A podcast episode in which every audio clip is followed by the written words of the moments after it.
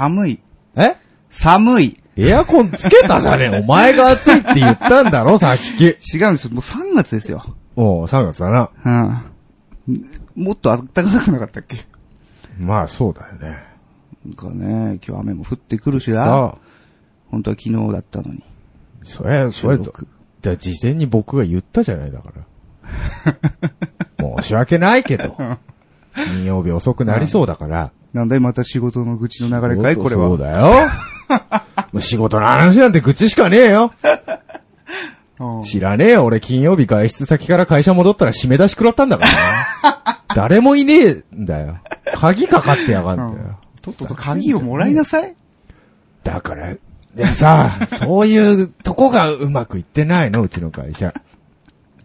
そんな話はいいんですよ。はいはいはい。で、まあ土曜日にし、あ、土曜日じゃなくて日曜日にしてくれって言ったじゃない、ちゃんと事前にね。まあねうん、来てましたよ。ねでも昨日やってたらね、もうちょっと暖かかったなって思ってね。ね。うん。まあでも十分暖かいんじゃない昨日、君は。まあね、ちょはっと、はい、走ったから。忘れ物をしてね。ね。うちに来てからさ、マイクケーブルがねえとか言ってさ。今日だからね、いつもよりもね、荷物多かったんで。そうね、いろいろと。あの、いつも持ってきてない袋まで持ってきたから、うんちょっとね、失念してました。本当にさ、ね頼みますよ。3月です。はい。今月でまさかの編集部、え終わっちゃうってえ。。らしいですね。びっくりですよ。はい。僕らのバイブルです。バイブル。はい。ね。ショックでならん。ショックですね、正直ね。やっぱりあの、金髪の悪魔の声が聞けなくなると、なるとですよ。そうですね。やっぱりちょっと悲しいですね。いや別に、ラジオ他でもいっぱいやってるけどね。まあやってますけどあの方々ね。ただ、ええでもあの組み合わせがねさ、、カノさんとっていうヤングっていうのがなかなかね。そこなんですよ。そこなんですよ。あれがね、もう、もともと僕ラジオ聞いてない人なんですけど、はいはいはい。合致してね、そこねの組み合わせが。素晴らしいですよね、あのコンビは。そう。だからもう何年もだから聞いてますけど、あの番組だけでしたよね、僕が。まあ本当に。ままともにちゃんと聞いてるちゃんと聞いてたラジオ番組っていうのは。それがね、終わっちゃうっつうんでね。ねなかなか。ねいろいろね。なんか世間のねう、ん。あの、なんて言うんです？そういう、当たりのような、なんか、波がねね、うんあるじゃない？せちがらい感じのやつありますけど。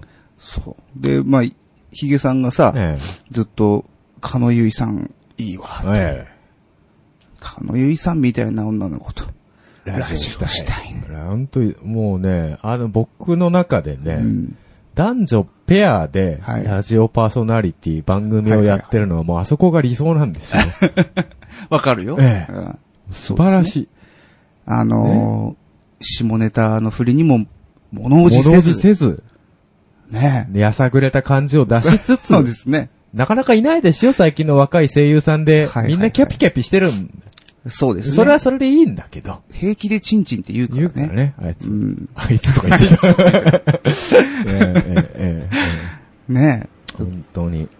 かのゆいさんと結婚したいってまで言ってたからね、ヒゲさん。えーそこ、まあまあ、言ったかもしれないけど、それを言うと、なんか今これを聞いてる人たち、あ、あいつやべえって思われるから、あんまり言わないですよ、ことは。わかりましうんあるでしょそういうの。まあ、あるあるあある。るよね。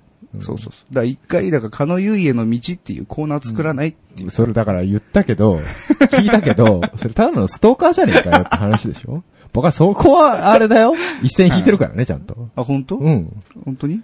別に浜松町まで押しかけませんよ、僕は。もうあとだって5回ぐらいで終わっちゃうんだよ。あ、本当？まさかの。だから、ね、お手紙出すなら今のうちだよ。あそうですね、うん僕でもそんなにお手紙出すほど、まあ聞いてはいますけど。はいはいうんねいや、でも素晴らしい番組が終わってしまうんでね。終わってしまうね時代が変わるのかななんてね。思いますけどね。本当に。で、まあ、女の子とラジオをやりたい。はいやりたいってね、ヒゲさんがダダこねるから。うん。いや、こねちゃいねえよ。うん。僕がない人脈当たって、はい。今日連れてきました。ね。はい。あのね、今日もう落ち着かないんですよ、今日。はいなんか、知らない人が僕ん家にいるんだもん。そうですね。ほんで、さっき僕あのマイクケーブル忘れたっつってね。そう。あの、取りに帰ってくるからとか言ってさ、勝手に出てっちゃうからさ、俺二人きりだよ。初対面の人と。そうですね。バカ言うんじゃねえよ。いや、これは面白いシこっちと、チュエーションだぜこっって思ちとらコミュ障で売ってんだよ。なそれを初対面の人とさうん、二、人きりで家にいろなんていうのはね、拷問に近いですよ。何考えてんですか？ちょっとは親睦深まった。えー、まあお話はちらっとちらっとさせていただきましたけれども、向こうさんがどう思ってらっしゃるかはちょっとわかりませんけどね。はいはいそうですか。えーうん。なるほどね。はいまあ、というわけで、まあね、あのーゲストがはいおるんですわ。はい今、この場に。ええ。ねそうもう見えてます。見えてますよねそんな僕んち広くないですから。そうですね。ええブース分けれるほどね。そうですね。ね。はい。まだ、ちょっとあれ、引っ張りますけど、まだ引っ張りますけどね。うんまあ今必死に声を殺して、今、そうですね。スタンバってスタンバってますけど。もらってますけどね。いやいやいや、ゲストですって。初めてですね。そうですよ。ええ初めて呼んじゃいます。呼んじゃいます。そういう番組になったんですね。あ、そうですね。いや、それはあなたの小手先一つだろ あなたが連れてきたんだから。いやいやいやうん、やっぱりね、うんちょっとまあ、僕自身も、えあの、みそぎのようなものが あるので、えか 過去のいろいろをね、ちょっとここで清算したいと。そうそうそうそう。ちょっとやっとかなな。おまあ、そういう意味で使っていただけるんでしたら、もうこの番組存分にね、使っていただければまあね結構でございます。そうですね。。もうそろそろちょっと口を押さえてるのがね、ちょっと声入ってきそうなんで、えー、じゃあタイトルコールいっちゃいましょうかね。はい。はい。はい。じゃあ行きますよ。せーの。多分続かないラジオ。この番組は、なんだか長口癖の冴えない二人がお届けする、長続きを期待させない高尚な音楽トーク番組です。はい、さて、はい。今回、多分続かないラジオ初のゲストということでこの方をお呼びしております。はい。えーバンドのボーカリストからシンガーソングライター、秋葉系アイドルまでこなす、中村ピアノさんです。よろしくお願いします。よろしくどうもお願いします。中村ピアノですようこそようこそいらっしゃいました。やっと喋れた。やっと喋れた。やっと喋れた。ああ、よろしくお願いしよます。ろしくお願いします。はいそれではこの後、たっぷりと、えーお話伺っていきたいと思います。最後までよろしく。お願いします。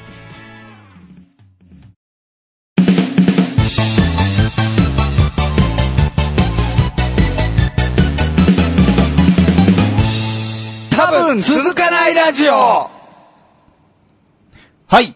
はい。というわけで、ゲストの中村ピアノさんです。はい。ようこそいらっしゃいました。ようこそ。ありがとうございます。なんか急に、すいません。おすいません招きいただきましもうあのて。座布団もないのにいえいえいえね。小汚い部屋にいらっしゃっていただきまして。ねえ、だって、初めてう、ん。ねヒゲさんについにね。お会いでき、急にお会いして急にお家急におに、家に行くっていうね。前々からね、そねの直接の面識はないけどね。そうですね。ネット上でね。ネット上だけでね。ツイッターなんかではね、そうそうそうです。だからね、ね、ニコ生のほら、声とかさ、ああ、そうですね。あの、はい。雰囲気は知ってたんですけど、あ、こういう人なのねっていう、ね。ちゃんとやっと実態がええ。やっとそうそうそう。つかめましたね。生身でみたいなあ感あ、そうですね。ね。いやいや。まあちょっと、あの、本人から、はい。はい少し自己紹介していただきたいなと思いますけど、はい。えーじゃあいいですか？お願いします。はい。えー、中村ピアノっていう名前で、はい。シンガーソングライター活動をしております。名前の通り、ピアノを弾いて、まあ、やんややんややってて、えっ、と、まあ、好きなようにやってる感じですね。好きなように、あの、自分の曲を作って歌っていて、はい。あーなんか去年ぐらいからちょっと自分の趣味の方向に行き、ちょっと秋葉原に足を踏み入れたりもしつつ、えー、まあ、今年はしっかり自分の活動をやっていこうかなという感じです。音楽が好きです。よろしくお願いします。はい、ありがとうございます。す。自ね。分の活動っていうのはソロでってこソロ活そうだね。はい。と結構だからね、うんあの、あの、例の大人気バンド、例の大人気バンド？はい。あの、府中橋。あああ、あ、はい。あれね。はいはいはい。あれも僕ら好きですけどね。ね僕。あ本当ですか？ええしれっと YouTube とかの動画見てます。なんだ、今日 CD 持ってくればよかったですか？CD、あ、あるんですか？い ?CD とか。やーもうちゃんとあ差し上げます、持ってきますす。いません、本当にね。今、あの、バンド名変わったんだよね。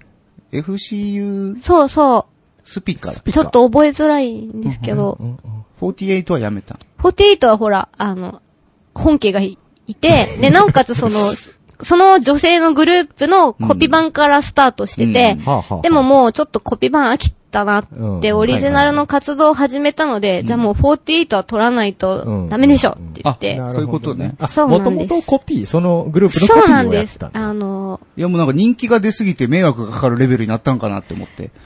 そんなだったらね、もうテレビに出てるよ、絶対。ね。ちょっとそうなりたいんですけど。はいはい、ちょっとまだまだ地下ドルなので、地下ドル。はい。地下活動中なので、ね。あ、はいなんかあの、ギターとベースの人は実際に触っても OK だもちろんです、あの、パンツめく、あ、違う、スカートをめくれええます。あめくれるんですか？はいめくって大丈夫そういうのあんだ。ありますあります。触れるアイドルスなので。カートめくり会みたいな。でもね、誰もめくりに来てくれない、やっぱり。なんでしょうね、もっと。ちゃんとあの、か、彼女たち、あの、毛の処理とかもちゃんとしていい感じに仕上げてるんですけど、なんだかんだニヤニヤして誰もめくりに来てくれないい。やー、僕写真で見る限り結構お綺麗な、ね、本当ですか？感じに見えるんですけどね、あのお二人。結構で、も、初期はやっぱりう、ん。みんななんかゲテモノ扱いししてたんですけど、ここ2、3回のライブで、ギターのこの感じが仕上がってきてて。ちょっとな、ちょっと困り顔系の、なんかあざとい女の子っぽくなってて、で、もう表情も作れるようになったんだ。意外と、で、写真にあ、多分その、いくつか写真に、まあネットで上げてて、最近一番びっくりしたのが、もうギャル版としてのはいはいはい。オファーが来るんですよ、ライブハウスで。あの、こういう何月何日に、あの、女の子の出演者でやる、こういうイベントがあるので、出ていただけませんか？って。女の子ばっかりのバンドを集めてるんですって。そうそう、マジでと思って。ま それは大丈夫なんですか？あまあまあまあまあ。まあ、女の子っていう体でいけば。もう、だってあの、普段が男装してるっていう設定で、ああ、そういう設定あの、女の子で、まあ、14歳、15歳、受験なうみたいな。年齢設定もあったあるあるあるある。あ、そう。そうそうそう。それででもパンツめくれちゃうとか言っちゃうとまずいんじゃない？年齢的に。いや、まあ、来てもらわないことに、まあ、あれですけどね。だ、大丈夫です。じゃあちょっと CD、今後 CD とかには、スカートめくり券みたいなのがああ、なるほどね。うん悪くないですね。そうもう、あれ、そういう話出ないの？あ、でも、うん、なんか出たでし、ょめ、めくる剣とかはいらなくない？って、もうそのままバンバンめくってもらおうぜ、みたいな。あ、あもうなるほどね券なしでもう一もね。回どころじゃなくても、あパンパン何回でもいいよ。そうそうそう。あ、そうですか。だいぶサービス精神旺盛いなね。やーもう、もう、もう、そうですか。まあ今の話で実際がどういうもんかっていうのは察していただきたいところですけどうん、ね。めくりに来てもらえれば。まあええ FCU スピーカーではい検索してみれば大体は察しがつくと思います。はなるい。ほどね。かわいいですよ。で、まあ僕ら3人意外と共通点があったということで、ましたね。ねえ。えまあ僕と中村さんは、そうそう。あのーまあ、同級生なんですけどね。そうですね。え学生時代から。そうですね。はいずっと。あのーまあ同じ学校行ってたんで、ええうんええええあれなんですけど、まあ実はヒゲさんが、ね先輩だったそう、それね、私すごい感動、感動しましたよ。僕も同じ学校行ってたんですよ。たんですよ。って、あびっくりしました。急な親近感をね、ねまだネット上の人だった。ね歌いってさ、生主的な。まさかまさかですよ、こちら側としてねも。すごいね、うん世間は狭いよね。鮮明なっていうの狭いなっていうね。うん。ひょっとしたらね、校舎ですれ違ってたかもしれないですから。なんか胸がキュンとしますねし。ますよね。ヒゲ先輩？ねまあね、年がね、2個ぐらい離れてるうのん。で、まあ1年ぐらいか。そうですね。うんは被ってるうん。はずなんでね。そのヒゲさんがさ、うん僕初めて見たのはうん、あれだよ、やっぱプリキュアのさうん、全部一人でうんやったっていうね。私はもうその Q ちゃんにちょっと面白い人がいるんだよって言っ あ、て、そこ経由なんだ。あ、なんだこの人ん全部やってるみたいな。しかもプリキュア好きだったから、そうそうそうああ、あーつって、そのまま知り合いになって、うん。お話しするようにねなる中で、で、あれってなったんですよ。え、言ってたのっていうねん。先輩じゃねえかよ。そうそうそうそう。すごい。よく、あそこのラーメン屋なんでこの、たまたまかな？よ俺も知ってるわ、このラーメン屋と思ってたら。いやー、それはデスティニーあそれじゃだん。。すごい。あそうそうらそうそう。ねいいね。びっくりしましたね。ねえ、何かの縁ですよね。あるもんですね。あるもんですね。ねもうちょっと先輩なんだから敬いなさいよ、特に Q さん。先輩ほら、もう中村さんはこうやってもう言ってくれるからさ。もうやっと先輩に会えたからね。ネット上。そうそうそう。まあちょっとね、先輩風吹かしてもいいかなと思うんだけど、もう Q ちゃんなんかはね、ひげさん、やるからやるからしか言わないから。敬ってないね。いやいや僕もうその精神も廃れてきちゃってるからさ。そう、もうだいぶ長いもん、ヒゲさんと。そうだよね。長いですけどね。うーん。ね。まあまあ、日本は縦社会やぞ、と。ところだけね。急に。急に先輩から吹かすけど。出してくるね。まあまあ。まあまあ、そんなことはいいんですよ。まあそういう共通点もありつとねつ、。うはい。ん。で、オープニングで私があの、みそぎがあるとみそぎね。言ったんですけど、あ、その話出ちゃいます？えええまあ、ね、以前、うん。え。はいはいはい。あの、売れたいラジオ懐かしい響きですあね。ええポッドキャストがありまして、はいもうだいぶ前ですか、ああれ。もう一年。一年以上前以上前ですか2年ぐらいそう、もうあ、そんな、いもうそんな経ちます？やでもそうだよ。そうですよ1年ね。半から2年ぐらいじゃないかいもうあれ一世を風靡した。あもう僕はね、好きでファンでね、ずっと聞いてたんですけど。ヒゲさんだけなんニコ生と連動してね、生放送で。そうなんですよね。と、ポッドキャストとね、そう両方やって。恐縮ですそね。の、もう聞いてましたよ、毎回。まあ、毎回その僕と中村さんで、うんえーまあ、ニコニコ生放送にね、うん顔まで出してえそうね、そうだね。やってたんですけどね。うんで、それを後日、えーポッドキャストに上げていくっていうのをやってたんですけどね。うんねうん。あのーまあ結果ね、中村さんがね、ちょっといろいろ人気が出ちゃいましてね。えねあのーそんなことないよ。もう、言ってしまった。もういやーね。まだでも売れてはないよね。一応その、その当時のさ、その売れたいラジオのまあコンセプトはさ、はいはいはい。お互いに売れたいっていうあれで始めたんそうですけど、まだ売れてまない。だ売れてないないにね。本当に？そうですか。でもあの後ぐらいに FCU ガーンガーン来ましたよね。ガン行ってないよなんかしたっけ？なんか、なんか、え、すごい、コミュニティ FM とか出たんあじゃないの？あ、一応その府中発信だったもんえで、FM 府中さんの電波をお借りして、すごいよ毎ね。週、あの、府中探検隊的な、あの、や。ってたよね。やってました。公共の電波だよ。はい。地上波ですよ、言ったら。はあ、まあでも、FM ですよ。ねでもね、まだ売れていやいや、だってさ、あの YouTube の映像あんじゃん。はいはいはい。もう端っこの方でおたげ打ってる人とかいるじゃん。マジで？うんああ、あります。ライブ動画だよね、そそんな、れね。そんなファンとかいるんですか？あやっぱこう、地下活動はいはいをはい、まあ、なんだろう、その中村の活動はあんまりそういう感じじゃなかったんですけど、はいはいはいやっぱ別のコンセプトでもっとやりたいこともあって、うんで、それを突き詰めてそっちは振り切ってやっちゃおうってやってたうちに、もうおたげ大歓迎とか、うん物販にもチェキとかをはい置いてもそういう色にしましょうなって、るほどねなるほどね。していたら、もうそういうのを好んでくれる方が来てくれて、売ったりしてくれますね。売れたんですよ売。り方ですよ、いや、まだ売れてないよ。さんももうちょっとその辺こうやらないと。オタク系？オタク、まあイメーね。ジ、イメージ、ブランディング。結局ね、まあ、オタク、僕がっていうことになるそう、からね。そうだね。そうねキューちゃんはオタクだね。まあまあままあ、あ。あごうことなく オタクですけど。否定しないですけどね。うんうんそれをなんかバンドを上げてやるってなるとちょっとね、またねまたねうん、変わってきちゃうよねまあ、。そうだね。うんだからまあ、この、おっさんとやってるわけなんですけどね。ね。ほんとね。まあ、ここでは、もう、Q さんのオタク部分をフューチャーしていこう。なるほど形でやってますんで。結構あの、コアなファンが多いっていうのは聞いてますよ。あ、そうなんですか？コア結構コア、コアっていうか熱狂的、熱狂的な熱心、い意識の高い？意識 使い方合ってるんだよ意識高い系なのんかうん。割と意識高い系リスナーが？そうらしいっていうのはあの、風の噂風ので、噂で。えーはい、聞いてますあ。そうですか？はいな。るほど。聞いてくれました？まだね、全部終えてない。うん。うんでもうんちょこちょこは聞いてます。あ、あそうですか本当ですか？なぜ全部終えてないかというと、うんまあ、長い。長い。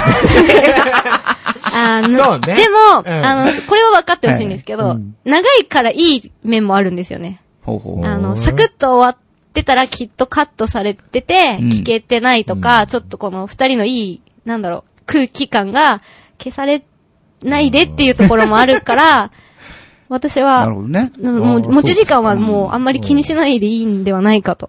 実際でもね、カットはしてるんですよ。らしいですよ。ディレクターさんは。あーなるほどでもまだ長い長いそうまだ長い。まだ1時間超えるもんね。そうなんですよう。ん大体もう目標はうん40分。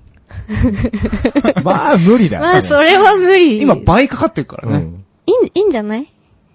いいいいんじゃない？きいや、でも、それは結構楽しく、だらだら聞けるっていうのでは。まあ、僕なんかたまたま通勤時間がね、1時間ちょっとかかるから、ちょうどいいぐらいだけど、ああ、なるほどね。まあ、普通の人そんなにかかんないじゃないそうだね。私だから前編後編。編になっちゃうんだよね、聞くときは。そうですよね。そうそう。まあん、でもそれも楽しく聞いてますねまあ、楽しく聞いていただけるんでしたいやいやらありがたいとねねもう。それに出していただけるの、ね、なんか申し訳ないですね。もう。ねもうそんないい番組じゃないんですよ、別に。いやとりあえずね、だから、ヒゲさんが女の子呼びたい。うんえあーー、そして、売れたいラジオっていうものが、実は、あったと。はい。何過去を生産したいみたいな言い方してんだよ、お前は。ね。ねだからうん、あれどうなったのっていうね、うんうんお声もあったらほらねなかったりするんです。あるんですか？いあそうなんでつすか、いつやるの？とかね。そうそうそう。まだ待ってる人たちがいるんだから。10はどうなったの？みたいなね。そうだね。あるんですよ。まあ、その続きをこちらでね、うんやっていただけるんでしたら、そうそうそう。まあ、いいタイミングじゃないかと。うん。三人で売れていこう、的な。僕も？ヒゲさんも売れ、売れますよ僕ね。別にバンド活動とかしてないですよ。いやもうあの、別にバンドじゃなくていいんですよ。個人のこう、なんかに 人間的にこう、人として？人として、人として？もっと高いところへ高いところ、高みへ登る。そうです、そうです、そうです。意識高い意な識高い。いから。うんまあ、ヒゲさんは正体不明なポジションを目指してるらしいのうんで。もうよくわかんない。あいつなんかよく喋ってるけど、あいつ誰っていうポジションを目指してる。じゃあもうそこにめがけてもっとええ。ええええそうですね。だからもうそのためには、うん。3の9さんっていうのがもっと有名になってもらわないああ、なるほど。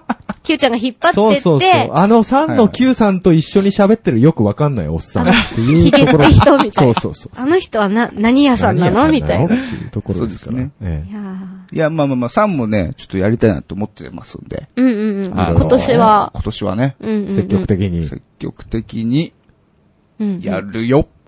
絶対やんないね、一人なんかちょっと顔が渋い。うん渋い顔してるやるよ。やるよ。やるやる。お。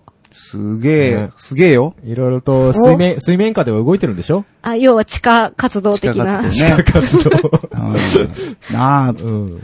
まあ、ちょっとね、発表したいことはあるんだけどね。うんもうちょっと。もうちょっともうちょっともうちょっと経ったらっていうのがね、なるほど。僕らもあるんや、あるんだよ。だよ。これはじゃあ、うん売れ、売れていく売れ系ていでく。かなね。はいまあね二人にはそうやってね、頑張っていただいて、僕は乗っかるだけ乗っかって距離感がありますよ、温度差が。みんなだってで、別に何もしてないもん。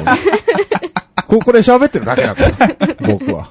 そうですね。楽なもんですようん。部屋を提供して。部屋、そうそう。部屋の掃除さえしと、しとけばいいんです。やさ、優しいお兄さんですよね。紳士、紳士な優しい先輩ですよ。いくらでも宣伝なら付き合いますから。どうぞ喋ってくださいと。あー助かります。ところでございます。はい。はい。じゃあ、そういうわけで、えー、今、今日はですね、これ、この後も、はい。中村さんに、えー、ずっと付き合っていはい。ただきますので、お願いします。はいえーよろしくおお願いし。ます。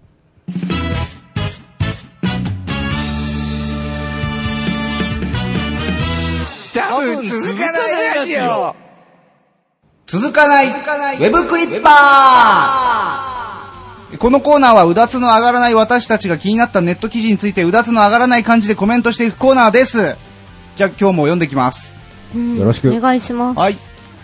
ドラムセットが球場に、ヤマハ発動機が楽器を、ヤマハがモビリティを手掛け、型破りなデザインが完成。楽器や音響機器を作るヤマハとバイクなどモビリティを生産するヤマハ発動機、両社がフランスのデザインイベントに合同出展するにあたって、互いの専門分野を交換し、ヤマハがモビリティを、ヤマハ発動機が楽器をデザインするというプロジェクト、プロジェクトアーメイを実施しました。今回ヤマハ発動機デザインのドラムセットは、バスドラムやシンバルなど、各、えー各打楽器を球体に組み上げるという斬新な形、中に入って暴れ回れるように、えー演奏でき、演奏者を中心に噴出するエナジー、増幅する音世界を視覚化したということです。モビリティって何ですか？マイクとかのことです。はい。はい。はい。いつでもトマトを補給できるウェアラブルトマト爆誕。最大6発のトマトを装填可能。走りながらトマトを補給できるこれまでにない画期的なデバイス。ウェアラブルトマト、通称トマタン。トマタンには最大6個のトマトを装備でき、ボタンを押すと背負っているトマトを口まで運んでくれます。重さは8キロありますが、肩に乗せているためそこまで重く感じないとのこと。爆誕って何？生まれたってことです。ああ、なるほどね。薬としての効能は一切ありません。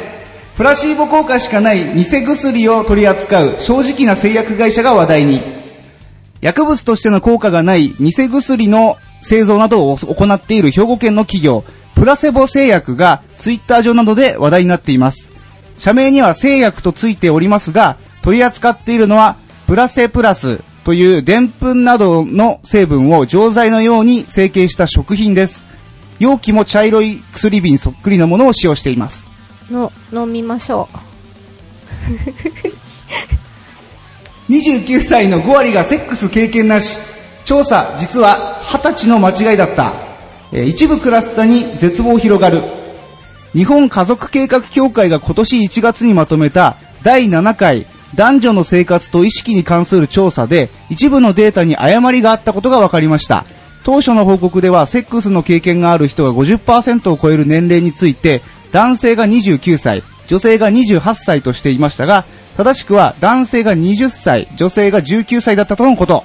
すごい。え？エロい。シュワちゃん、ターミネーターで I'll be back。最新作は7月11日公開。シリーズ最新作、ターミネーター新起動ジェニシスの日本公開日が7月11日に決定しました。公開されたビジュアルには全世界待望。今夏、ついにあいつが帰ってくる、とあるように、えーアーノルド・シュワルツェネッガー扮するターミネーター T800 が片目を赤く光らせこちらを見ております。あいつとはもちろん、ターミネーターのことであり、そしてターミネーター3以来12年ぶりにシリーズに帰ってくるシュワちゃんその人のこと。正真正銘の I'll be back だ未来の人類反乱軍のリーダー、ジョン・コナーの母、サラ・コナーを抹殺するため、未来から殺戮マシーンのターミネーターが送り込まれる。しかしそこには、すでに同型の老いたターミネーターが待ち受けていた。過去に一体何が起こったのか、なぜ新旧のターミネーターが戦うのか、そして人類に未来はあるのかあるはい。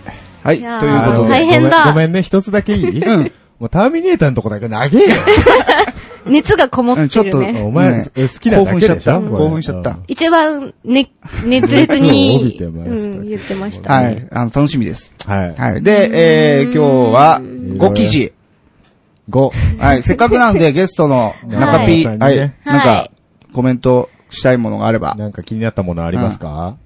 えっと、はい。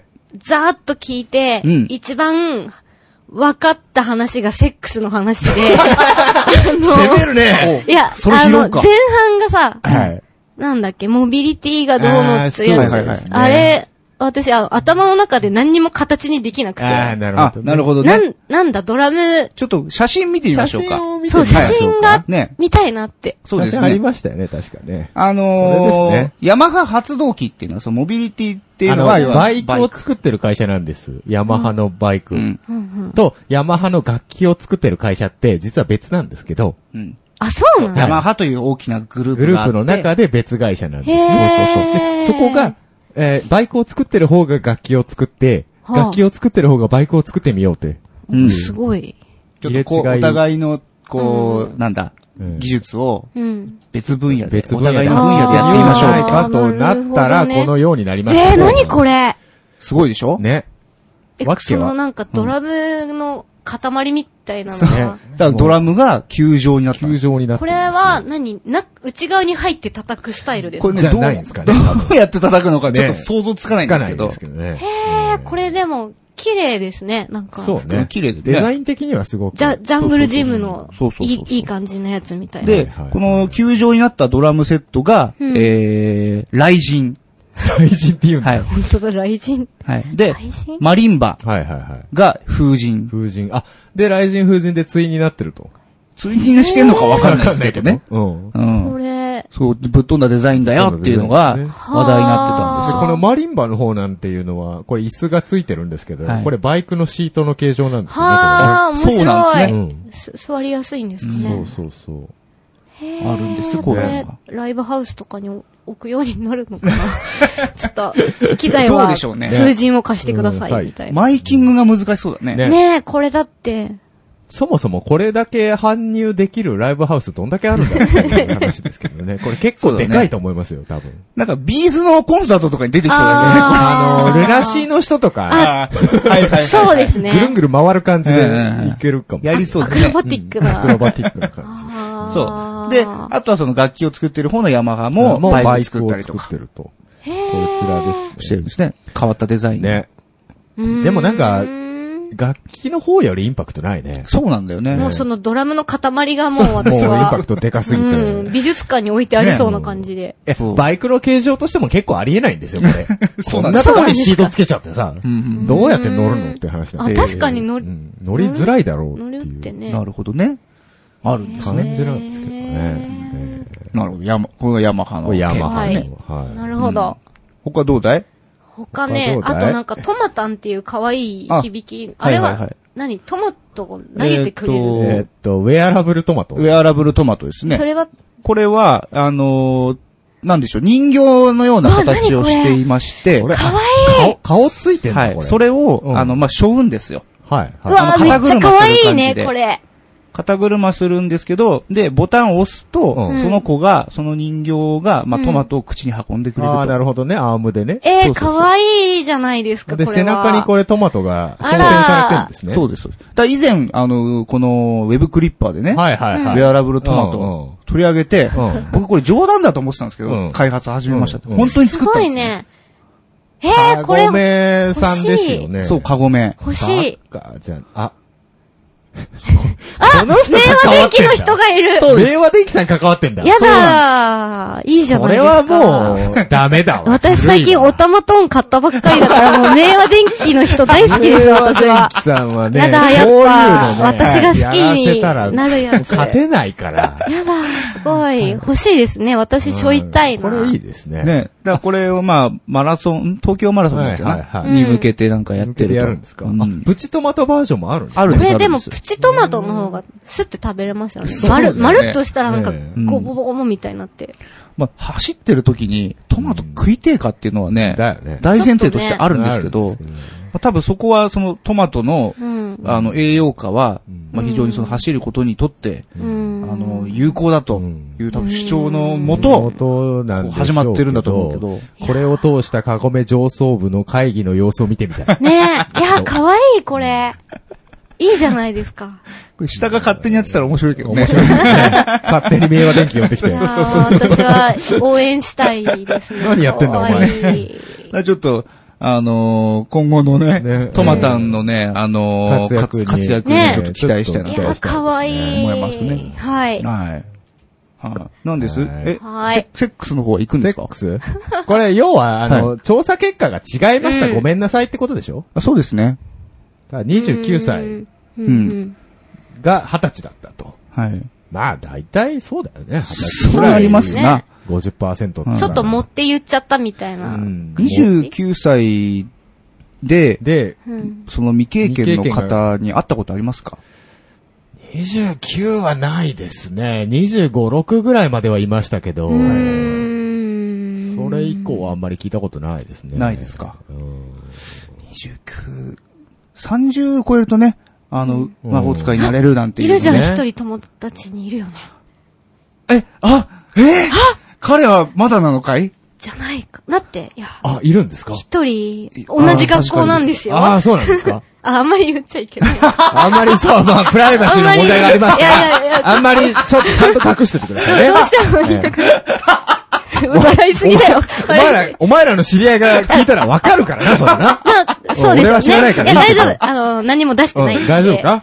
うんでも、あの、いるっていう事実をね。そうですねああ、そういえば思い当たるいや、まあ別にいるのはいると思いますけど、うん。でも彼確か2個上ぐらいじゃなかったっけ？一個上。あ、1個上一か。個上なんで。だからもうもう30超えてるんでしょそうですね。陽性になったのかもしあうん、まあ、ら。うん。いたね。じゃないですか。ね魔法使えるんだったらそれでよしとしましょうよ。多分そあのそういう、まあ、妖精系の方たちが、うん。多分この発表を聞いたときに、よしよっしゃ俺たち、普通だったみたいなことになったけど、実は、てってれー二十。歳でしたってそう言われたもんだから、ふざけんなってなる。そそうういう記事だったんそういうことですね。今実例があってやっとこう、なんとなくこう、ええ飲み込めましたね。飲み込めました。よかったなるほど、わかりまあ、やすい。要するに、ザルってことだろ、ここ。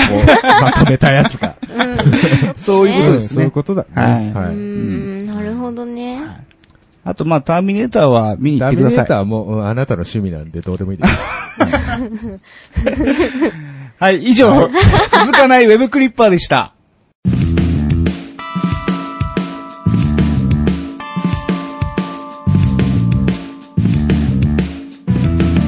多分続かないラジオ。はい、またお便りもらってます。はーい。はい。まずはブログのコメントです。えー、五郎さん。はじめまして。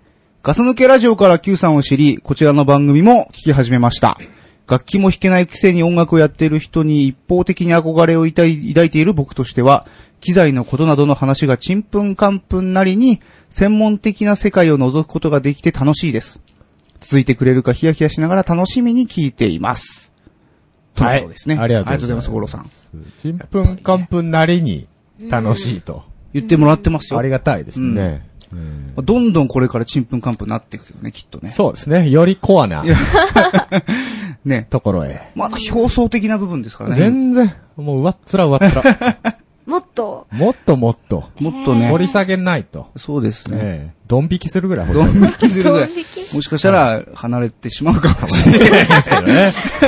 もうわからない。そうそう、このあの、ええ多分続かないのね、意味はね、こう、僕ら目線かもしれないけど、これリスナー目線で、あ、続けられないわ、この番組。これちょっと、っていうパターンもう聞けないと。うんそういうパターンもちょっと見せていかなきゃいけないね。うん。はい。はい。ありがとうございます、五郎さんあり。がとうございました。はい。じゃあ続いてですね、ツイッターの方からいろいろ来てますんで、ご紹介をしたいと思います。えー、ていちゃんさん。はい。えー、ついにエフェクターの話題が出ましたね。うん僕はサンズアンプを中心にいろいろ組み合わせてます。下にあるのは DBX というメーカーのコンプレッサーです。重宝してます。最近物欲が止まりません。給料日カモン。いあただきました。写真をね、貼っていただきまして、エフェクターの、はい。前回のエフェクター界の、えー、お便りですね。そうです。ね。このね、よう使われてますね。ね、このサンズアンプ、はい。ベースドライバー DI ですね。はいはいはいはい岡村さん見たことありますか？素人の私でもよくあ見るやつですね。ね、そう。ベーシストはなんかみんな持ってるよね。うん、持ってる持ってる。うんで、またね、この下にある、こはいの DBX はい。もね、このラックタイプっていうラックタイプのね。もうここに足を踏み入れるとまた一つ、泥沼に行くとそうですへー。スタジオに、こう常設でポンと置いてあるようなうな、はあはあタイプのはあ。ね。ね。このコンパクトエフェクターっていうのは、あの、個々が持ち込んでくるものうでん。このラックタイプっていうのも備え付け。へースタジオにねうん備え付けることを考えられてるんだけど、それを持ち運ぶ輩もいるんです。なるほど闇がね。深いね闇が深いな。闇が深いはい。はい。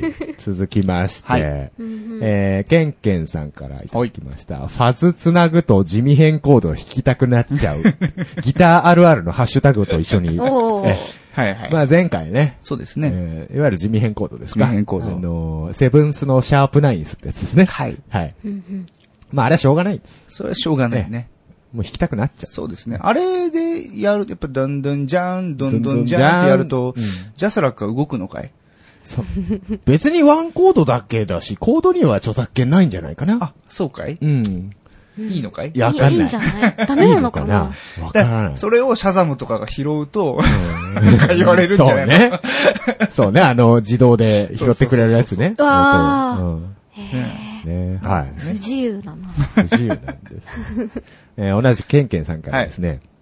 私も椎名林檎にハマってロジャー・メイヤーのファズを買ったんですが、うんプリアンプやコンプレッサー、マキシマイザーなどを買い足していくにつれ、歪みなしでも歪み効果が得られるようになったので外してしまいました。音圧命というかなり偏った J-POP の申し子であります。ねもう歪み買ったんだけど、はいはいはい。音圧上げすぎちゃってナチュラルに歪んじゃったと。でも 歪みいらないやとなる。ほどそういうことですね。ね、どんだけ音圧上げてんだって話。ファズまで行くとかなり歪んでんじゃん。そうそうそう。まあ、元々のね、アンプドライブの原点はこれなんですけどね。うそうですねなんかためになりますね。すごいな。ってるんでしょうかこれいやいやいやわかりませんけどなってますねはい。続きまして、これは、えー、鍋さんでいいんですかね。はいはいはいうーに点々の方ですね。うんえー最新回のオープニングトークが何度聞いても笑う iPhone 水没からの独自企画、喋りのセンスがいいんだな。ああ、ありがとうございます。褒めてもらいましたよ。お、ね、脅してよかったね。ね。やだ落と。してよかったね。だから、便所に落としたのなんかもう2回目なんだからさ、人生で。二回目 ?2 回目ですよ。あちょいちょい落としてるんですちょいちょい落とねしてるあ次も頼むよ。はいまあ。来年ぐらいに落とす次はね、完全防水ケース買いますから大丈夫です。備え、備えないとね。はい。続いて、はい。DY さん。はい。えー僕の周りではソニー信者は少なかったですかね。コンポもラジカセもパナソニックが多くて、自分もパナ信者でした。はいはいはい。えーソニーのコンポとかラジカセとかすぐ壊れてたんだもん、苦笑い。うんえーちなみにパソコンは NEC 信者です。でも Mac 欲しいです。うん。ねマック買いましょう。えーソニー信のはい。話ですかね。まあね、かつてソニータイマーとはいはいはい。呼ばれた現象がありましたけれども。そんなものはね、もうソニー新にから言わせれば、買い替えろと。買い替えろと。ソニーが買い替えろって言ってるそうだと。買い替えろと。ね。そういう話です。ね。はい。宗教ですからね。はい、続きまして。はるさん。えー僕も初めて自分用に買ってもらったラジカセがアイワのやつでした。うん懐かしい。えー今はケンウッドの MDCD カセットコンポを長らく使い倒してますが、そういえばケンウッドって名前も最近聞かなくなったような、ううんん。いただきましたね。やっぱアイワ、うん。あれはね。ケンウッ。ド。このあたりはメジャーですよね、僕ら世代だと。そうですね。うん多分うちにもうん。ありました。僕も確かね、高校生ぐらいの時に使ったの、はいケンウッド。私あれは、うんあれはだったな。アイワのテレビとビデオデッキとうんうん CD ラジカセ。へー三種の神器をね、アイワで揃えてましたね。アイワで揃えてあらもう今アイワないんでしょ？うん確かないと思う。ないの？もうない、もうない。あ、そう。ケンウッドもそういえば聞かないね。うん、聞かない。と、いた気もするけど、もういないのかい、わかんないんだよ。ああ、そっか。まあ、いろいろ時代が変わるラそうだねラジカセ持ってたな。もうだってラジカセなんて聞かないでしょみんな。んカセットなんて見ないもんね。ほんとねうん私、でも曲作るときラジカセに。ガチャンってやってるんですか？未だに？いや、でも、5年ぐらい前まではそうだったあじゃあ持ってた方だね。うん。そうですね。うんうんうん。まあ今なんでもね、携帯でメモ取れたねりしますからボイスメモそうですね。取っちゃうから。あもう iPhone で十分みたいになっちゃうからね。いやー、本当に、すごいね、いいね。時代だ。な。本当だね。あえー続きまして、キャナメル二等兵、二等陸士さん。失礼。えー自衛官の方ですかね。えー二等陸士ですから。あ自衛隊はですね二等陸士。二等兵と同じ。二等兵大体一緒の。あそうなんですはい。えーミリオタの方からいただきました。えーハッシュタグをつけさえすれば、ちょっとしたぼやきすら読んでもらえる。そんなポッドキャスト素敵やん。素敵やんなるほどね。えー読みますよ。どんなことでも読みます。ハッシュタグさえつけてもらえねる。探せるからうんね。全部読みますよ。こういうのもう本当に。ね、うんいっぱい、もうこれ聞いてる人、無駄にい無っぱいつぶやいてほしいぱいつぶやですよね。けば、このコーナーが長引いそうて、そうそう結果収録時間が長引く。でも、環境があるって嬉しいまあですよね。そうですよね。そうそう。ぜひあの探し人とかでも読みますから。はい。同じくですね、キャナメル二等陸士さん。次まだかよ、仕事中聞くもんがねえんだよ。ね熱狂的仕事中は仕事してください。はい。マジレスですねい。や、ありがとうございますありがとうねございますね。同じくまたキャナメルさん。はい。えーふと思い出したけど、買って3日の防水形態をものの見事に水洗いした上に流れていってしまわれて、泣く泣く機種変更したことがありました。機種変更直前に念のため電話してみたらちゃんとコールが鳴りまして、シャープの防水は優秀だなって思いました。すごいね。水洗いして流れて、流れじゃあ、水洗で水あ、洗。水洗？水洗トイレでジャーしたってことジャーしたってこと？もう、かだから、ヒゲさんはまだ止まってたけど。止まってたがいいけど、もう完全に行っちゃったんだ。でも、行っちゃった先で、ちゃんとコール鳴ったってことなんだ。すごいですね。優秀だね、本当に。シャープすごいね。すごいな、それは。あ買って3日っつうのがまた、ねねえ、立ち直れない。治れないよ。苛立ちがもうどこにぶつけていいやら。えー続きまして、えー、1、1さんでいいですかね、はいはい数字の1です。はい。えー、デスクトップからノートに買い替えたいので、ハードな話もっとしてください。アップルよりでもう Q さん好きでしょこういうの。好きですね。だからもう調べてきましたよ。調べてきたんですか？はいはいはいはい。語ってください。この、この方ね、ええそうそう、デザインやってる人なんで。あそうなんですか？そうそうそうそう、で、実はね、今度ね、iPad が液晶タブレットになるっていうアプリが、あのー出るってことで。あ、あの、あれ、ペンで書けるようなそうそうそう液タブになるってこと？その、要は、対応のスタイラスペンが。あれば書き込めますよと。で、うん液晶タブレットってもう10万円以上するんで、うんあのーまあ、かなりこれは、業界に、こう、激震が走ったと。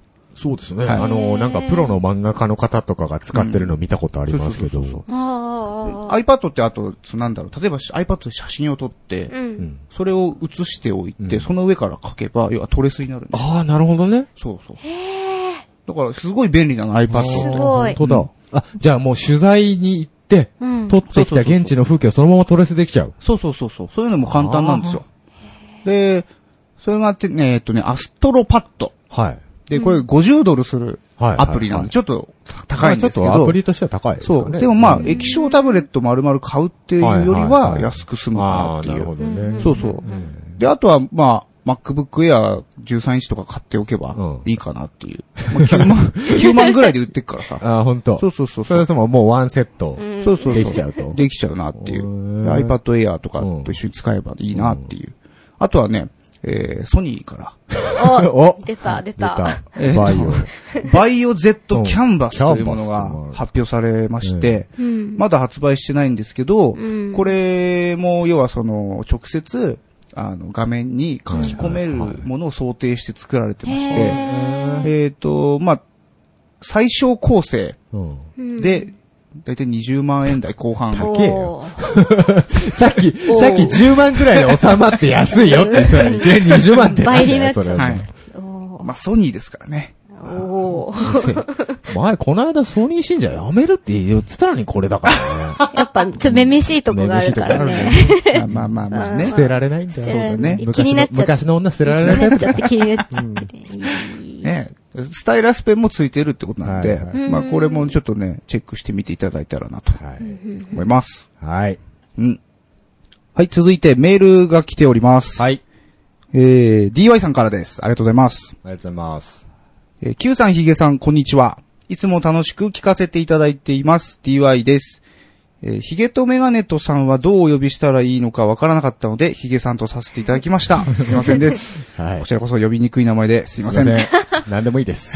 はい。さてさて、ヒゲさんが、えー、ヒゲさんが嘆いていらっしゃったので、はい。まずはヒゲさんバージョンのバーチャル現代人について、はい。えー結論から言うとすごく好きです。素敵です。ありがとうございます。えーヒゲさんのツイートにリプライをした張本人が僕なのですが、そのアレンジがすごくおしゃれでいいなぁ、フルで聞いてみたいなぁと思っていた時に、ふとこの番組ハッシュタグを覗くと、ヒゲさんの紹介を発見した次第。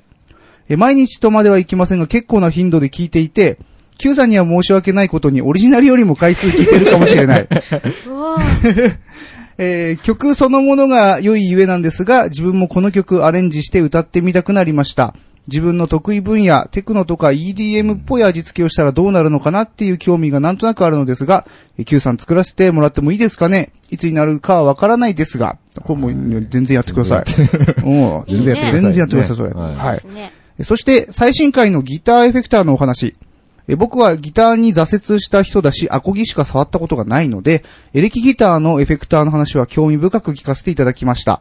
え中でもアコギシミュレーターというエフェクトは知らなかったのでお驚きでした。エレキでもあんな音が出せるんですね。知らない世界を知れて得した気分です。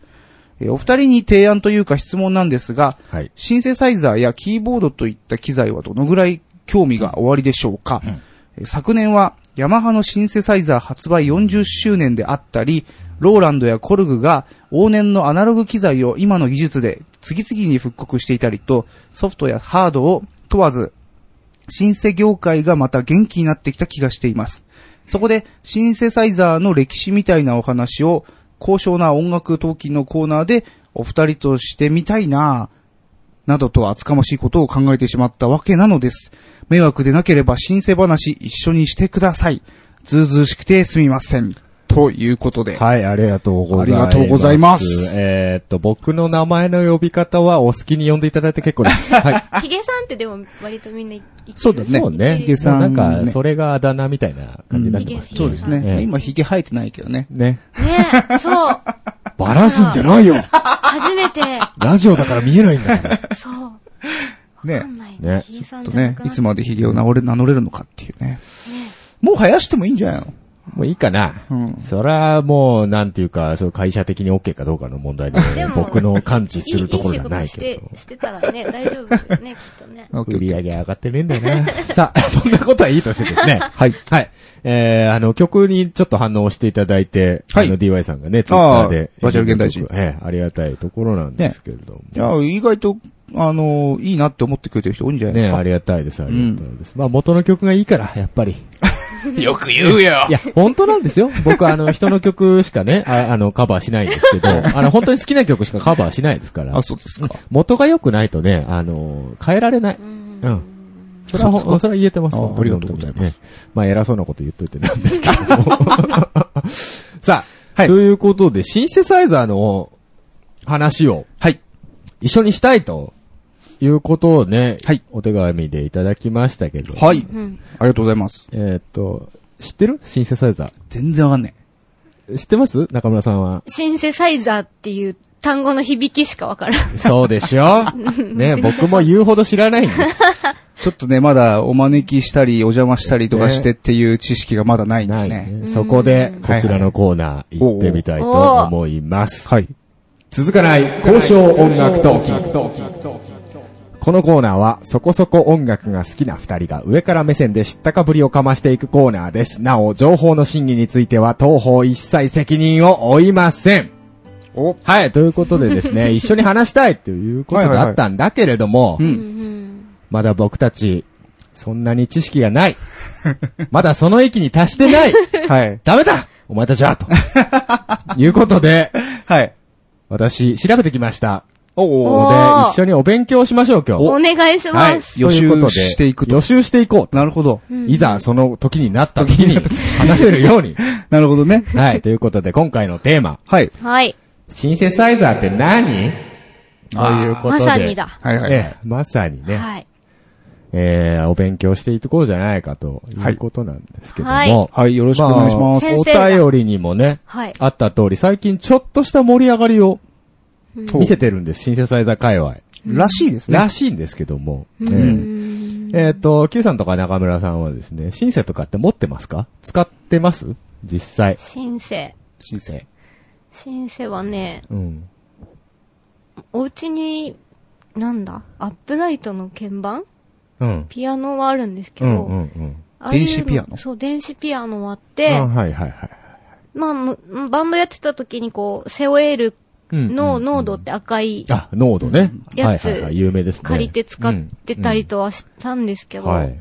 あんまりね、なんかうんシンセが何なのかもよくよくわかんない。わかシンセが家にあったのかっていうのもちょっと、うん。よくわからな。ないいぐらいですか。はい。Q さんどうですか？僕もその、ハードでは全く持ってないですね。その、ソフトの方では。ソフトの方で、えー、今、キューベースっていう、うんあの、DAW ソフトを使ってますけど、それに付属のああ、はい、あり音源。そういうの。と、プラス、まあ、ミディキーボードうんううんん。みたいな使い方はしてますけどまあ、シンセサイザーとしては、ああ、あんまり。あんまり使ってうんないこともないですね。で、私もね、あのー、実機は持ってないです。おいわゆるハードは。ソフト申請。うんいわゆるソフトウェアだけで。うんうんえーで、しかもフリーばっかりっていうね、古速な使い方をしてますけれど はいはいえー、まあ、そうやってよくわかんないうん。ものなんですよ、僕たちにとっては。よくわかんないです。うん。で、じゃあどんなところで使われてる楽器なのかと。いうとこなんですけど、まあ大体テクノとか、うん。エレクトロだとか、うん。ニューウェーブだとか、うん。えそういったいわゆる電子音楽と言われる界隈ですね。はい。ダンスミュージックとか。はいはいはい。が多いと思うんですけど、あの、意外と別に J-POP だとか、他のジャンル、フュージョンとかでも、うん割とシンセっぽい音も使われてるようなんで、かなり耳にしてるはずなんですよね。うそうですね。ん、なんか、知ってる曲とか、印象的な曲とか、あります？アーティストとかでもいいですし。なんだろう。うん矢野明子さんっていうのはあれ、ニューウェーブになるんですか？矢野明子さんね。矢野明子さん、そうね。何になるんだろう。テク、テクノなのかな？あの人、まあでも昔から、ちょっと変わった音色だよね。うん、使ってたりしますね。ライブは結構弾き語りが多いけど、ええなんか音源は結構えね。この間ね、あの、昔の曲をセルフカバーで出したらしいんですけど、はあなんかやたらハードテクノになってたっていう。あそうなんですね ことがあったみたいですよ。うん。へう。うんん。なあまあ、私もね、YMO ぐらいで、うん。まあ、矢野明子さんも絡んでうんくるんですけど、まあ YMO なんかね、いわゆるテクノポップなんて言われて、まうんあシンセサイザーうんうん。メインのバンド。ううんん。そうですよね。ね。えー意外とそれぐらいしか知らない。意外と知らないねそうだね。。シンセ推しってなるとね。ね、そうだうね。ん。まあ、その、キーボードとしてはね、はいシンセの音色っていうのが J-POP なんかではね、うんいっぱい使われてると思うんですけどね。はい。えーまあ、シンセ、シンセ言ってますけども、そもそも何ぞやと。そうそう、そこ。そこですよなんですよねそこです。はい。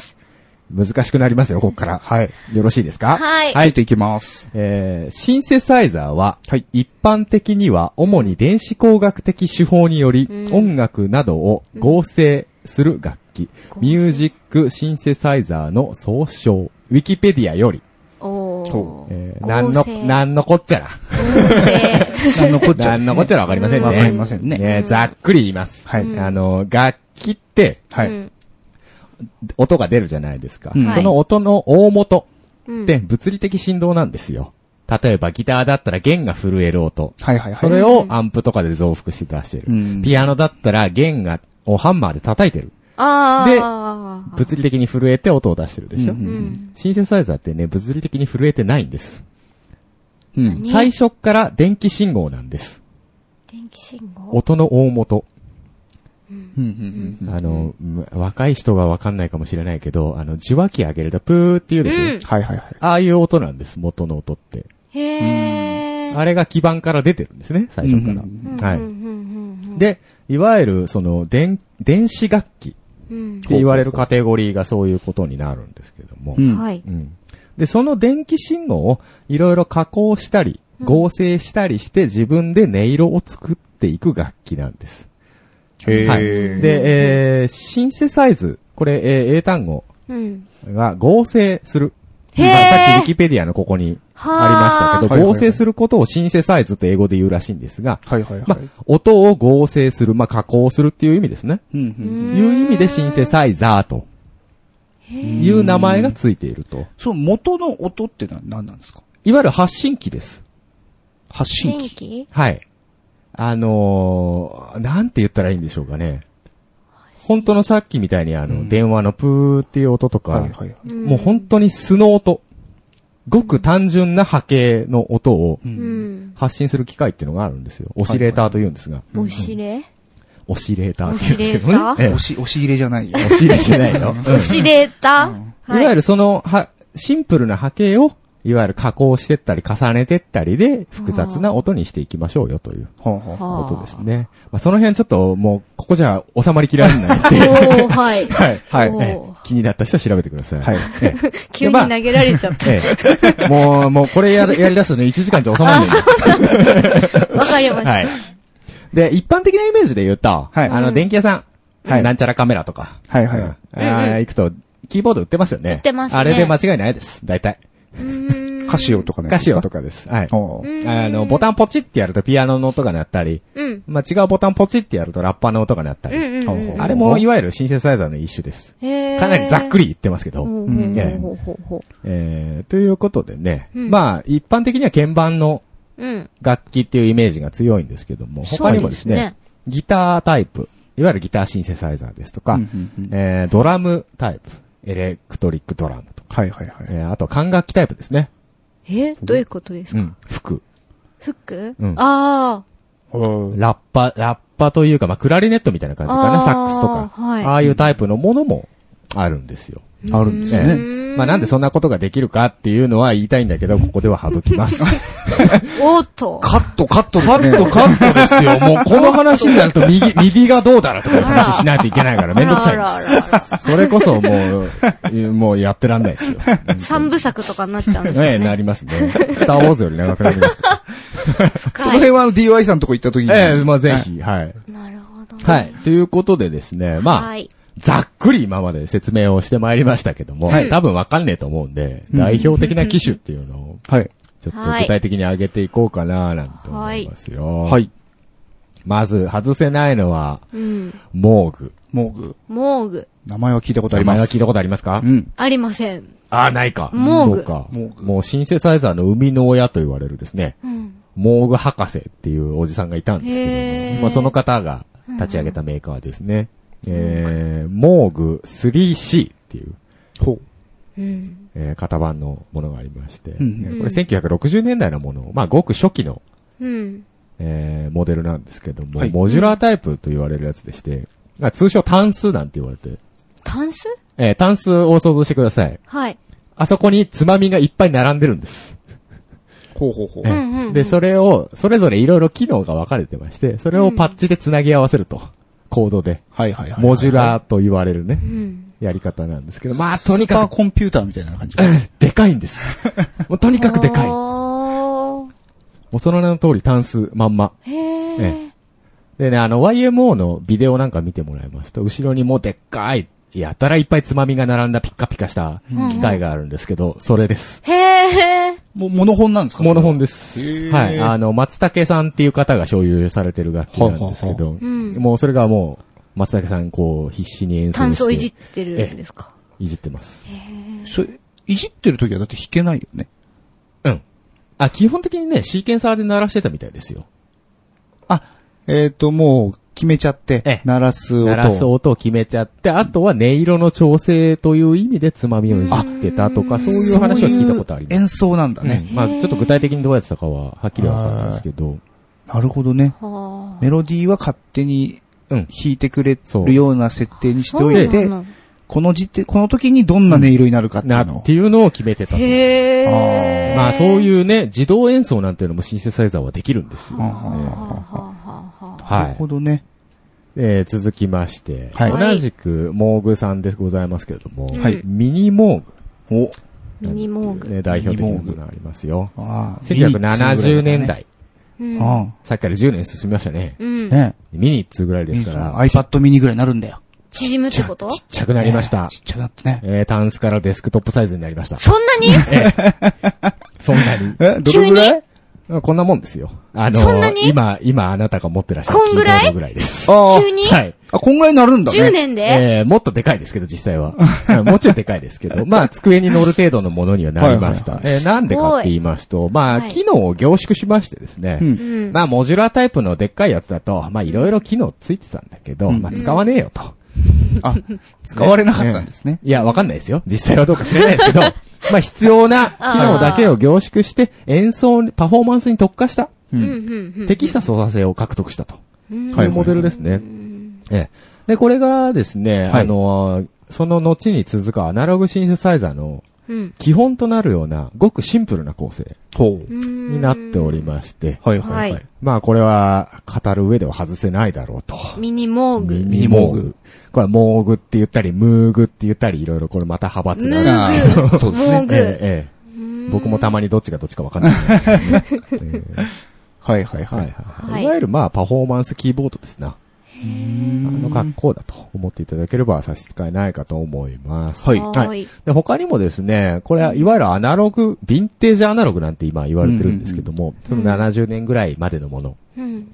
えー、プロフェット5ですとか、はいアープオデッセイなんていうね、名機と言われるものが多々うん。あるようです。この辺は私も把握してません。おなるほどね。ね、高いらしいですよ。オデッセイ。うん。今は作ってない。今は作ってないらしいです。おはい。うんはい。でですね、これが80年代に入ってきますと、はい。新世界にもうん。デジタルの波が押し寄せます。うん。そこで生まれた名機、うんヤマハ DX7。うん。知らねえな知らねえか？うんヤマハまでししか知らない。うんこれね、あのー、エレピの音っていうのがプリセットで入ってるんです。エレクトリックピアノ。うんうんこれはね、絶対に聞いたことある。あ、そうなん聞けばわかる。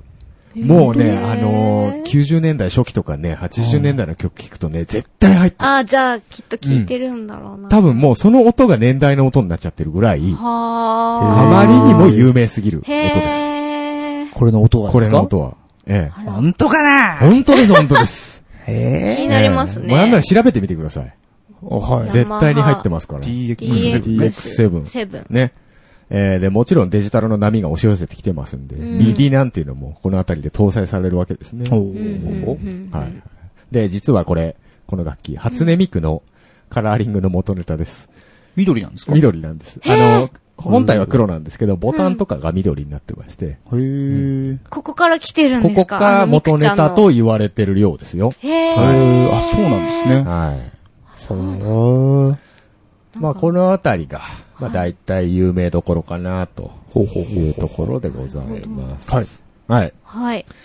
で、まあ、最近、どうなの？シンセサイザーっうん。ていうところなんですよ。うんまあ、今までね、80年代とか70年代の古いモデルはいっぱい名機がありますけど、はいうん最近でも、うん。ないよね。そうなんですか？あんまり、ハード買う人も少ないよね。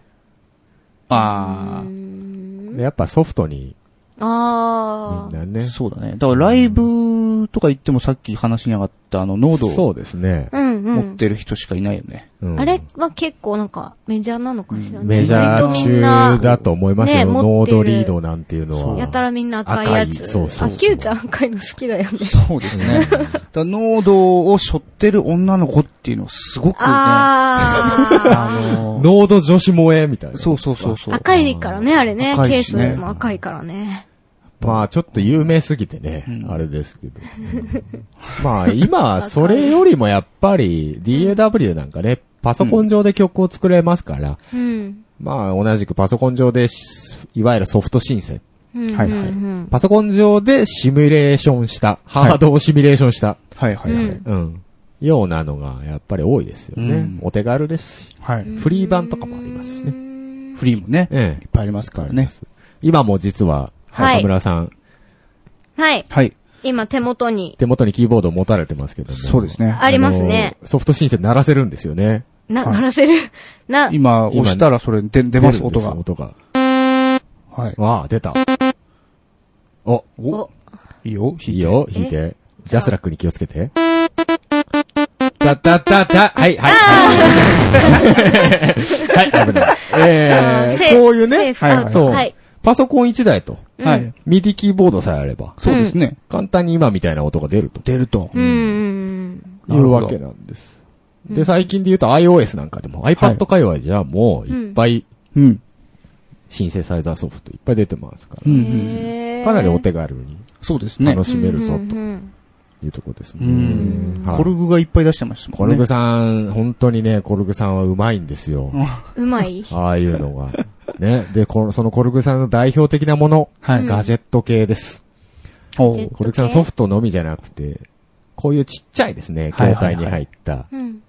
おもちゃみたいはないシンセサイザー。これいっぱい最近出してまして、いわゆるカオシレーター、はい。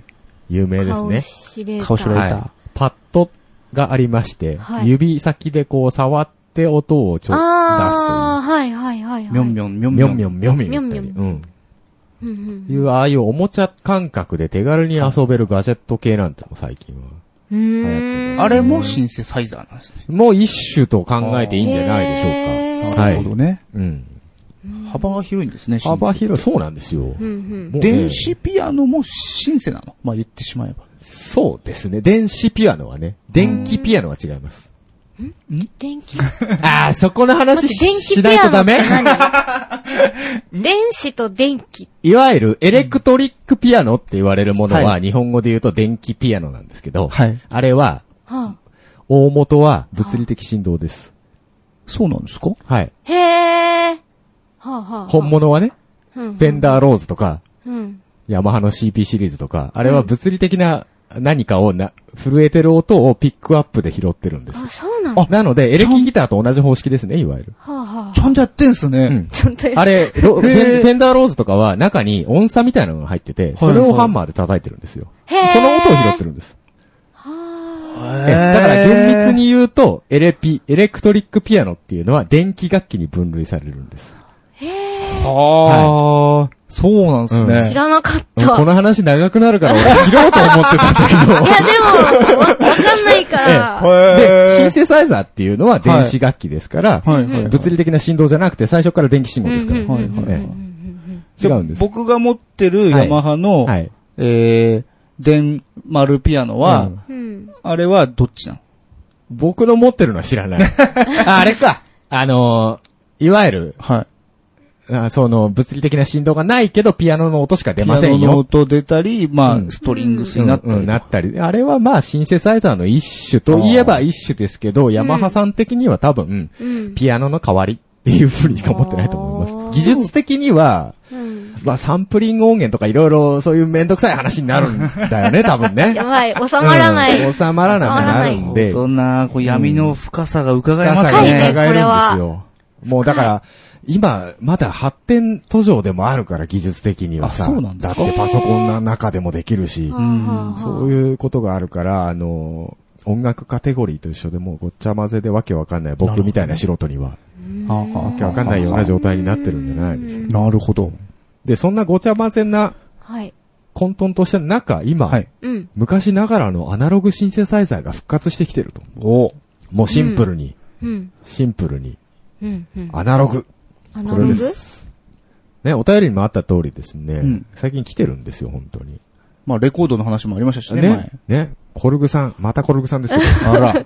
コルグさんねコルグさんが推してるの、やっぱりアナログシンセ。へーあ、そう、最近。昔の MS20 なんていうね、名機、はいはいうんあったんですけど、それをね、ちょっとちっちゃくして復刻させたんですよ。ほうほうほう MS20 ミニなんて言って。うん。で、昔はミディ端子とかね、ついてない時代でのうん機種で、だったんだけど、うん。復刻したらミディ端子もつけて、もうパソコンからもコントロールできる、あら。フルアナログ回路がっていう。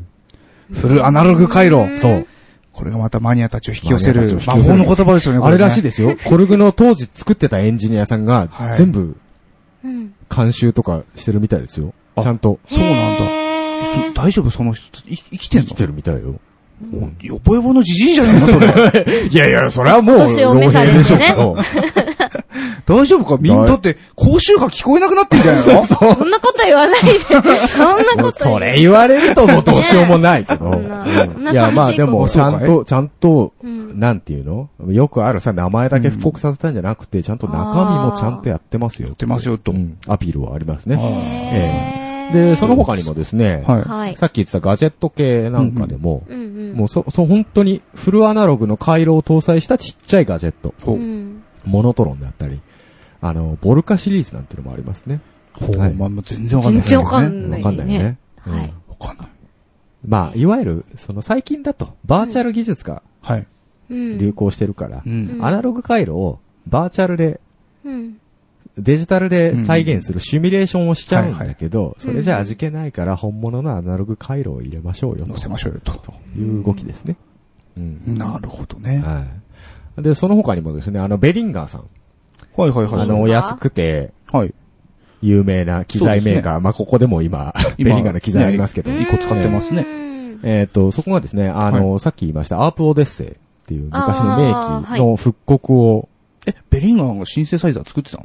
を今だから作り始めようっていう話が、動きがあるんです。あ、えっと、ベリンガーがお金出して、ええ。復刻させましょうと。はいで同じくね、コルグさんも同じオデッセイで復刻させようとして復刻るんですよ。ブームが来てます復刻ね。ブームにね、ベリンガーが参戦してきたわけです。版権みたいなのないの？どうなんですかね、あねあの辺。そうだよねうん。結構ね、うん。どうなんだろうね。その設計図か何かに、うん著作権みたいな。うんアープオデッセイはまだ会社あるのかな？で昔の会社だとほら会社なくなっちゃってうやむやになっちゃってたり、あああ、なるほどね。そうなんだ。そういうとこもあるけど、うんへえ、ベリンガーが作ろうと。うん動きもありますから最近来てるらしい。うん安く、安くお願いします。ね 安いっつこっても、結構するぜ。あんと、物がでかいからね、多分。ベリンガーな、まあ音が硬いんだよね、ベリンガーのミキサーはね。うーん。なんか、うん。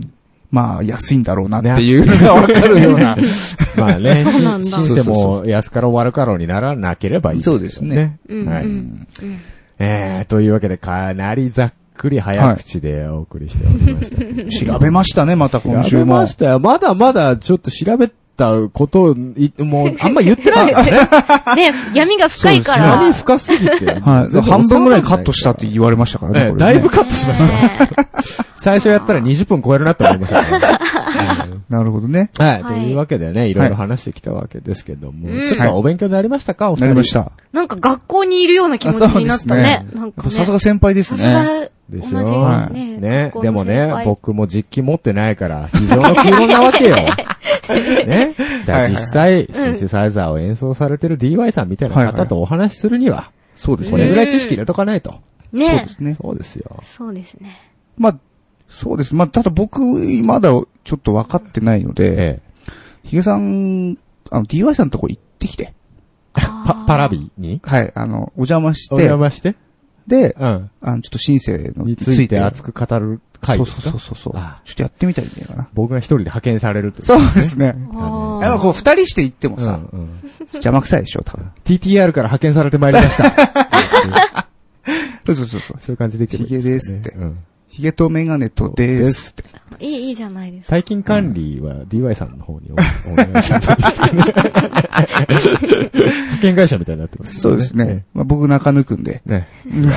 最低だな。やら出ねえぞ、多分な。はい。まあ、もしよろしければね、DY さんで、そうですね。ね、また一つよろしくおちょっと、願いします。はい。考えてみまというしょところで、まあ、この業界もかなり闇が深いので、う。うん。かわいいね。まだ、いろいろ気になった方は自分で調べていただくのも一つ面白いんじゃないかなと。そうですね。はい、いうところで、はい。以上、交渉音楽トーキングのコーナーでございました。多分続かないラジオ。エンディングのお時間です。はい。はい。番組へのご意見、ご感想、その他企画へのお便りは、ツイッターのハッシュタグ、多分続かないラジオにてツイートしていただくか、ttr.san-lambda.com まで直接メールしてください。えー、ブログでのコメントも受け付けております。はーい。ということで、はいえー、中村ピアノさんをお迎えしまして、はいやってまいりましたけど、まましたまあ、長かったな。ごめん長くなな。りましたいやいやいね。やこれでも削りに削ったんですけどね。カットしようと思った話を振られたもんだからさ。でもそこはやっぱね、い一、そうそうそうそう一リスナーとしてもね。うん何聞いてる人もねですかってもうポカーンってなるでしょ？なるね、うんポこれね。カーンっていう。詳細に説明しようと思うともっとかかっちゃうから。まあ、あなたは自分で調べろと。ねえ、足りないね、ね持ち時間がね。まあだからこう、小分けにしてね。ね。もうステップ1だから。そう、あ、そうなの？そう、ステップ2、ステップ3と。うん深いところに潜ってくる。書いてこれ潜っていく。まあね、まあ DY さんもぜひね、今度はお話をしてみたいなそうですねと思いますんで。あの、お呼びするか、向こう行くえーかして、一緒にお話ししたいもんですね。はい。はい。えっと、先日、そうだ。はいえー、音亀フェス2014のコンピレーションアルバムがはい。発売しました。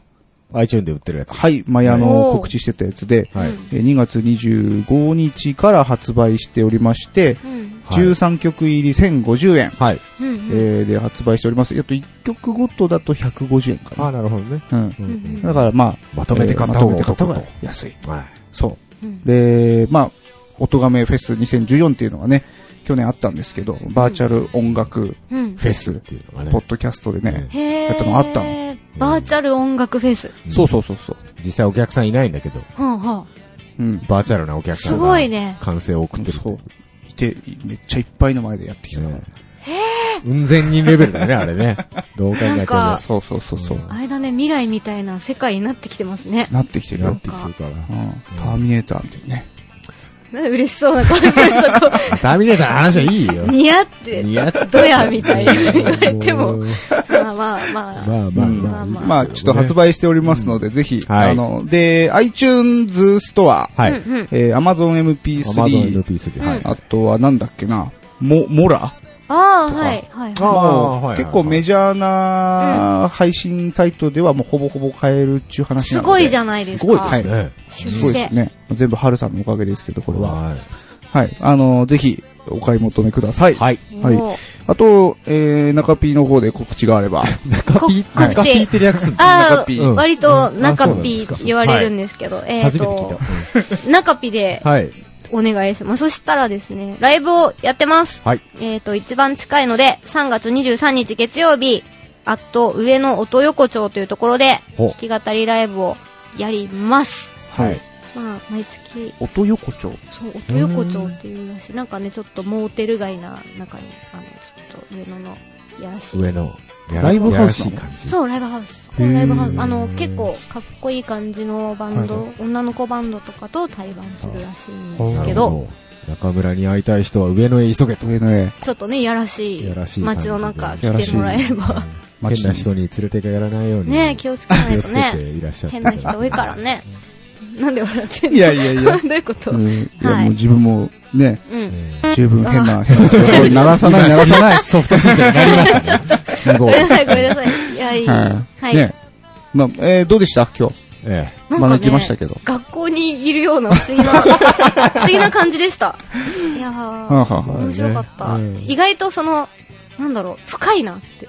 ふお二人がやっていることが割と深いぞって思いました。あ、交渉だえ。ろ？交渉だろ？うん交渉だった。交渉だけど別に、あれだぞ、台本書いたの昨日だぞ。え、でもね、そんな昨日、なんか別にもう、なんだろうね、これ多分聴いてる音楽あんまりよくわかんない人たちは、私も含め、うんうん。なんか、すごいな、みたいな。ポカーンとしてる。ポカーンまあ、うんポカーンとしながら、うんでももう、なんだろう、いろんなことに気づけんのかなって、音楽。ああ、意識高いなうん いたね、ここに意識高い系リスナーがね。やった。あでもね、うん。大方のリスナーはね、もっと中村さんフューチャーしろよと思ってると思う。ーそうだろうね。うん。割と、出せやと。割とね、置いてきぼりにしてきたからね。そう今日はもうお勉強でしたね。うん。まあ、またぜひ来まてください。たぜひね、今度はあの、弾き語りライブでもここでやって。あ、あ、そう本当にこん、大丈夫ですかやっていただいて。ここはちょっとあの、あれか、怒られちゃいそう。怒ら壁ドンが来るんで。う っせえよ。はい。じゃあ、まあ、別スタジオで、おー、はい。ぜひぜひ、はい。ね、やってもらいたいと思いますのではい、ね。ありがとうござい今日はありがとうございまし。たた。ありお邪魔しがとうございました。えー、それでは、多分続かないラジオを、えー、そろそろお時間でございます。おはい。えー、また聞いてください。お相手は3の9と、ヒゲとメガネと、と、中村ピアノでした。バイバイバイバイ